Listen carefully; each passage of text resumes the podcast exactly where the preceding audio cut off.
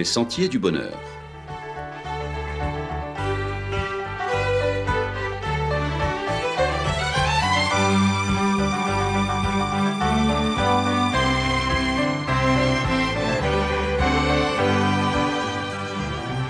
Une émission qui vous apporte un message d'espérance, de paix, de joie et de confiance. Chers amis auditeurs, bonjour. Si ce ne sont pas nos chers disparus qui nous parlent, qui sont alors ces étranges visiteurs?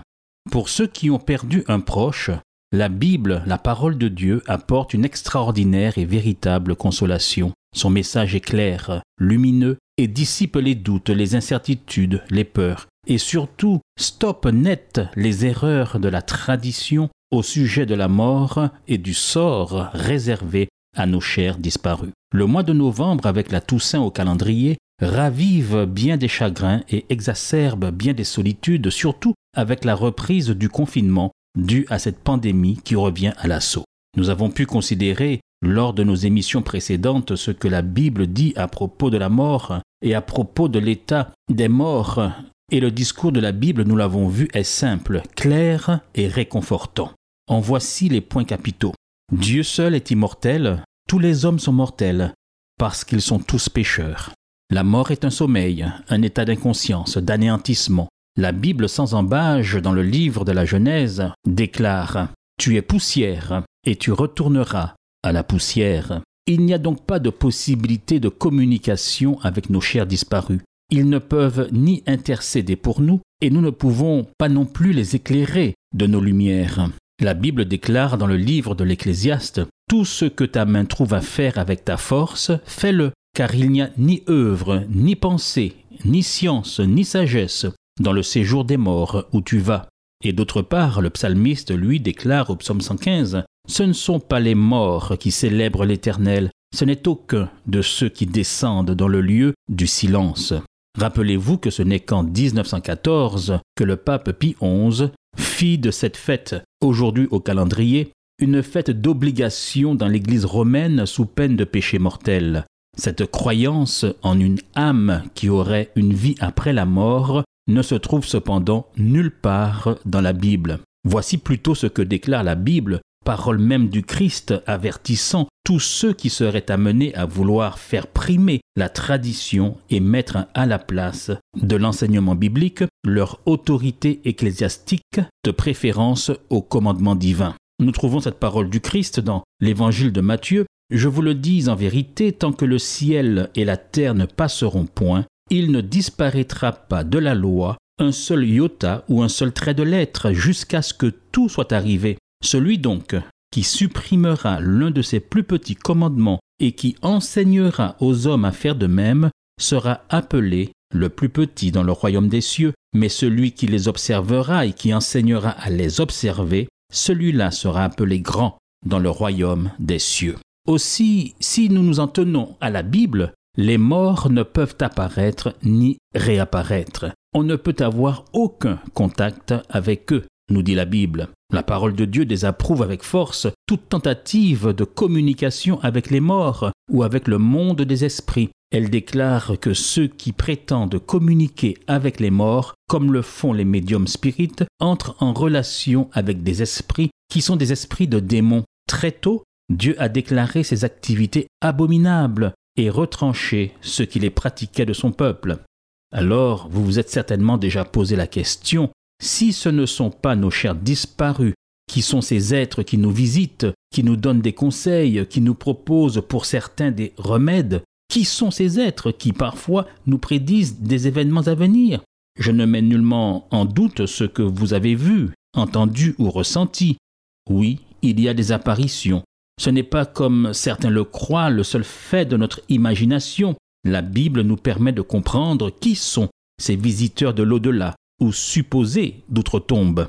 La Bible, elle, nous dit que c'est une astuce, une supercherie du menteur, du trompeur, qui par le biais d'esprits malins fait en sorte de nous faire croire le contraire de ce que Dieu a déclaré de façon formelle et catégorique, à savoir le jour où tu en mangeras, tu mourras.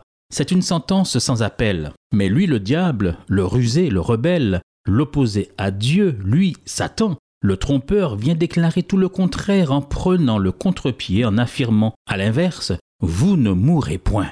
À qui donc profite ce mensonge?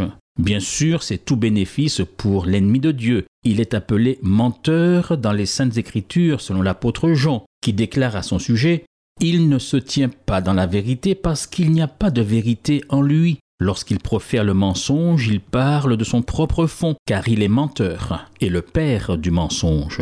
Et voici quel est son objectif satanique, en distillant la théorie fallacieuse selon laquelle à la mort l'âme pourrait survivre et se balader ici ou là. Son but, c'est de tenir les hommes et les femmes sous l'emprise de la peur et des manipulations des esprits mauvais. C'est d'amener les hommes à croire le contraire de ce qu'affirme la parole de Dieu. C'est mettre dans la tête des hommes qu'ils peuvent, par leurs efforts, leurs prières, leurs supplications, ou par les vains efforts de la science se rendre immortels, et surtout par ce subterfuge leur faire croire qu'importe la vie qu'ils mènent ici-bas, ils auront droit à une session de rattrapage parce qu'à leur mort, des personnes, des proches bienveillants, prieront pour leur salut, de même qu'eux pourraient intercéder pour les vivants. C'est ici le véritable danger, la grave erreur. La Bible nous rappelle que tout se joue de notre vivant, pendant que nous sommes conscients. Et c'est pourquoi la Bible insiste en disant que c'est maintenant, pendant que nous sommes en vie, que nous choisissons notre destinée. Elle va jusqu'à dire c'est aujourd'hui le jour du salut. Elle déclare dans la deuxième épître aux Corinthiens Voici maintenant le temps favorable, voici maintenant le jour du salut. Oui, c'est maintenant que nous devons nous repentir, c'est maintenant que nous devons changer de conduite, c'est aujourd'hui que nous devons nous convertir et mettre bon ordre à nos affaires, à notre vie. C'est aujourd'hui que nous devons nous mettre en conformité avec la volonté, avec les exigences de Dieu, car au moment de notre mort, c'est terminé, c'est fini, c'est trop tard. En effet, l'apôtre Paul nous dit de la part du Seigneur, dans son épître aux Hébreux, Dieu fixe de nouveau un jour, aujourd'hui. Aujourd'hui, si vous entendez sa voix, n'endurcissez pas vos cœurs. À notre mort, nous entrons dans le sommeil de la mort pour nous réveiller uniquement, et c'est ce que dit la Bible, c'est ce qu'elle affirme, pour nous réveiller seulement au grand jour du jugement dernier lors de l'avènement de notre Seigneur Jésus-Christ. Voici pourquoi l'Évangile est prêché dans toute sa clarté, en dehors de toute tradition qui voudrait nous faire penser que, étant morts, nous pourrions avoir un quelconque rapport avec les vivants, que les morts pourraient aider d'une manière ou d'une autre les vivants, ou que les vivants pourraient intercéder pour l'âme des morts. Oui, le message de l'Évangile, le message de la Bible vous est présenté en rupture et en protestation avec tout enseignement contraire à la seule parole de Dieu, en dehors de toute superstition, Ceci afin de nous donner l'occasion de nous préparer et d'être prêts pour le grand jour du jugement, le grand jour de la résurrection. Chers amis, la vie, ce n'est pas le baccalauréat. Il n'y a pas de session de rattrapage.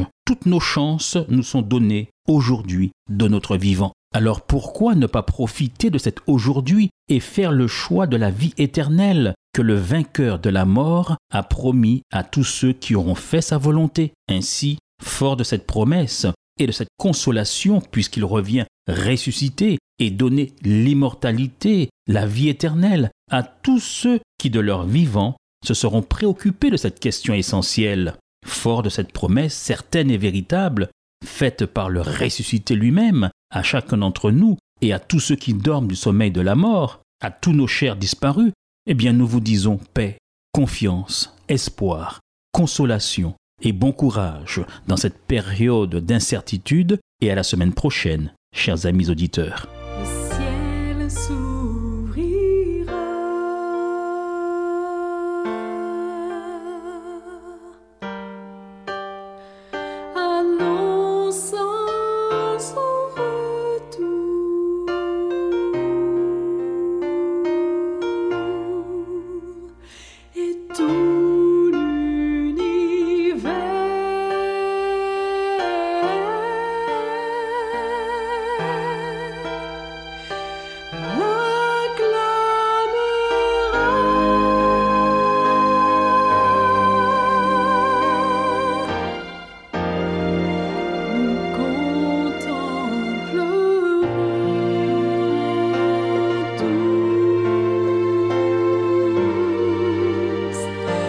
空的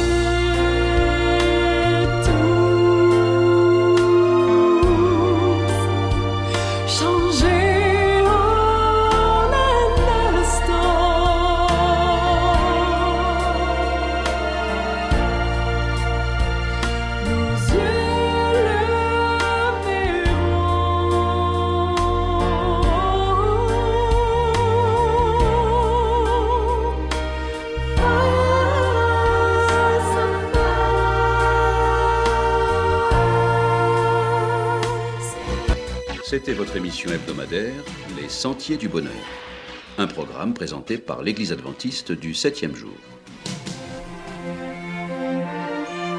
Aimeriez-vous lire le texte de la causerie d'aujourd'hui? Demandez-le. Il vous sera envoyé gracieusement.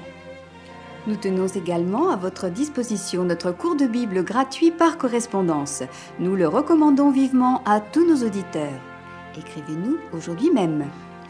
Voici notre adresse boîte postale 50 97 282, le Lamentin CEDEX 2. Nous nous réjouissons à la pensée de vous retrouver à l'écoute la semaine prochaine à la même heure. À bientôt!